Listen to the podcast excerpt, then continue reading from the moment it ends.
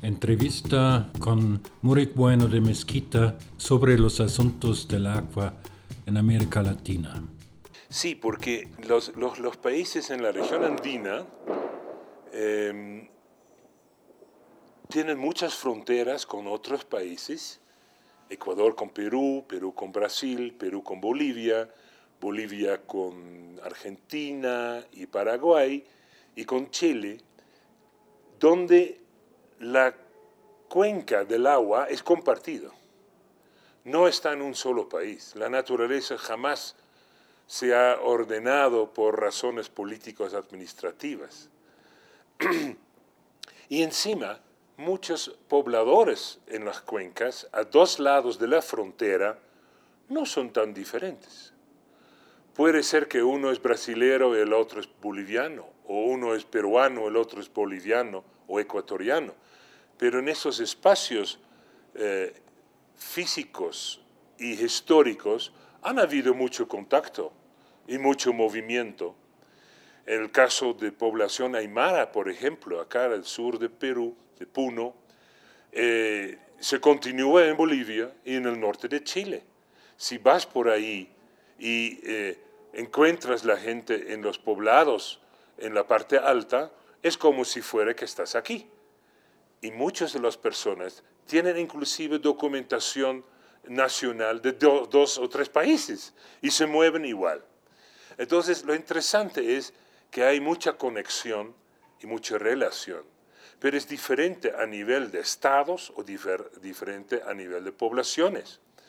Un ejemplo acá, el sur de Puno, de Perú, eh, con la República de Bolivia, una cuenca del río Mauri, que inclusive tiene una parte de afluente que viene de Chile, en la frontera. En la parte alta, que no es muy diferente a, Bolivia, eh, los mismos productores de camélidos, alpacas, llamas, em, viven casi igual como sus hermanos en Bolivia.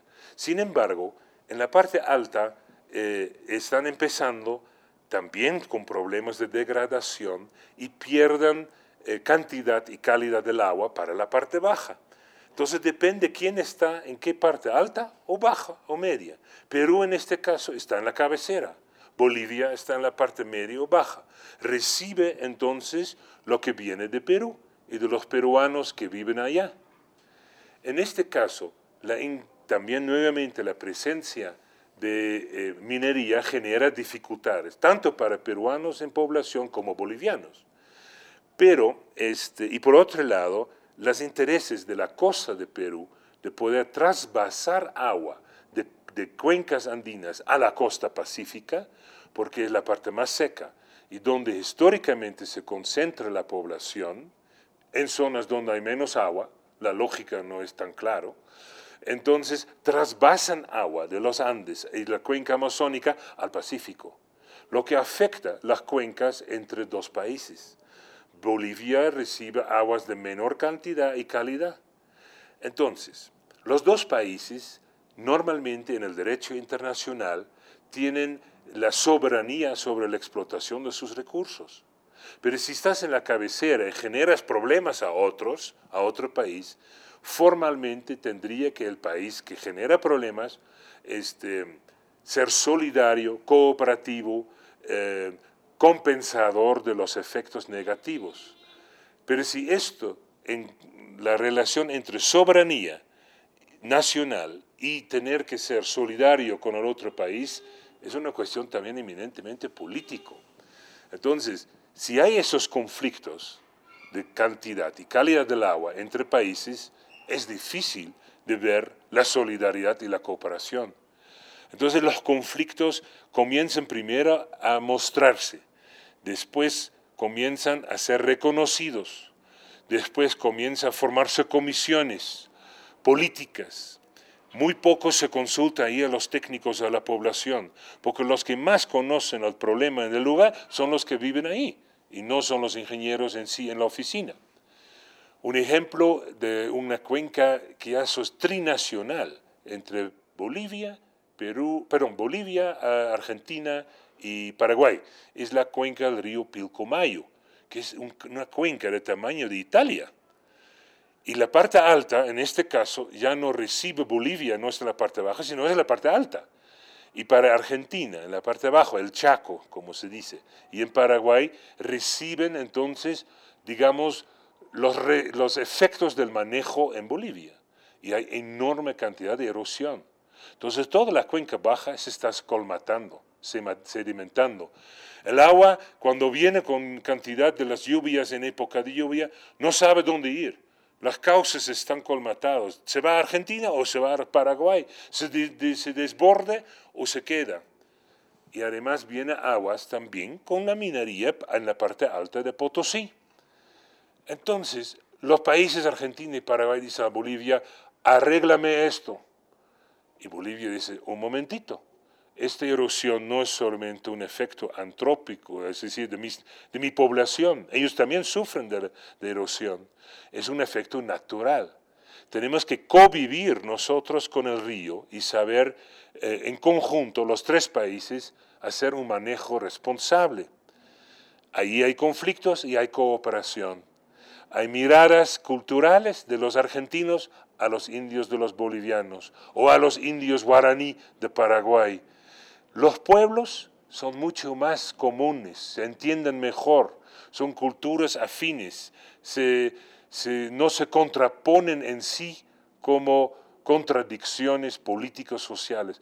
Los países sí tienen diferencias, porque están inmersos en toda una política geopolítica de toda la región. Estamos en favor o en contra de Evo Morales. Estamos en favor o en contra del Mercosur en Latinoamérica, con Brasil y Argentina. Estamos en favor o en contra de Hugo Chávez.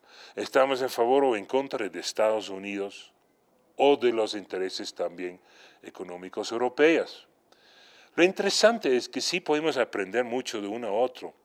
Yo siempre hago los ejemplos también de las cuencas compartidas en Europa del río Danube, del río Rin. Hemos tenido que aprender durante muchos años también de hacer acuerdos conjuntos y respetarla. Y la comunidad europea genera reglamentaciones. La dificultad con reglamentaciones es, si lo generan las miradas desde arriba abajo y no desde las abajo hacia arriba, tenemos normatividad o reglamentos que no respetan a poblaciones. Eso es lo que pasa más en Latinoamérica quizás que en Europa, aunque también no siempre hacemos consultas a nuestras poblaciones. Y muchas veces economías, industrias, crecimiento urbano toma la batuta y gana a los otros intereses. La diferencia quizás es que todavía acá el sistema de vigilancia social, de control social, es muy débil, muy frágil. Entonces, a veces los gobiernos pueden hacer lo que le da la gana y sin considerar que vivir es vivir juntos y que vivir con la naturaleza. Hay cambios, sí, hay. Hay inquietudes de aprender mejor, hay inquietudes de informarnos mejor, tener mejores sistemas de información, de aprender, de tener formación de profesionales con una mirada no sectorial, rígido, limitada, sino con una amplitud de mirada social, económico, ambiental.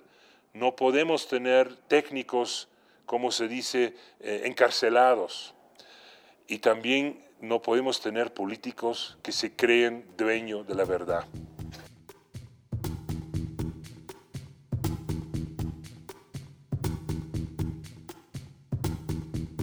En Latinoamérica, el país que más lejos ha ido es Chile. Chile ha vendido su agua le ha privatizado. Tú puedes acumular este, derechos del agua aunque no lo usas y puedes especular con ello. Han generado el mercado económico financiero del agua en desmedro de todos los objetivos sociales, agrarios, que también en este caso Chile necesita. Chile está revisando su legislación que ha producido la privatización.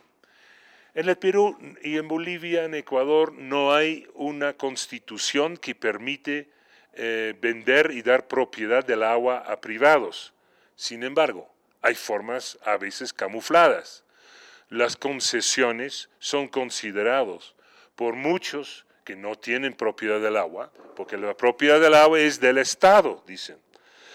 Y en una concesión se convierte muchas veces en propiedad privada, no porque lo pueden vender, sino porque pueden hacer lo que le quieren con ese agua.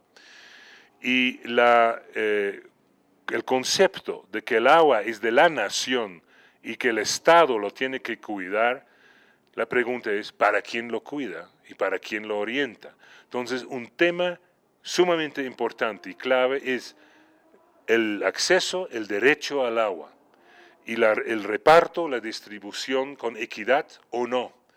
Eh, hay los que lo declaran como derecho humano.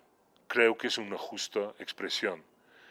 Esto muchos pueblos todavía tienen que reclamarlo, porque la mayoría de eh, pueblos en el área rural, de donde la gran ciudad retrae el agua de su cuenca para el uso urbano, los mismos comunidades rurales no tienen el agua potable, no tienen agua este, de buena calidad. Entonces, agua, derecho humano, justicia y reconocimiento son cosas muy ligados.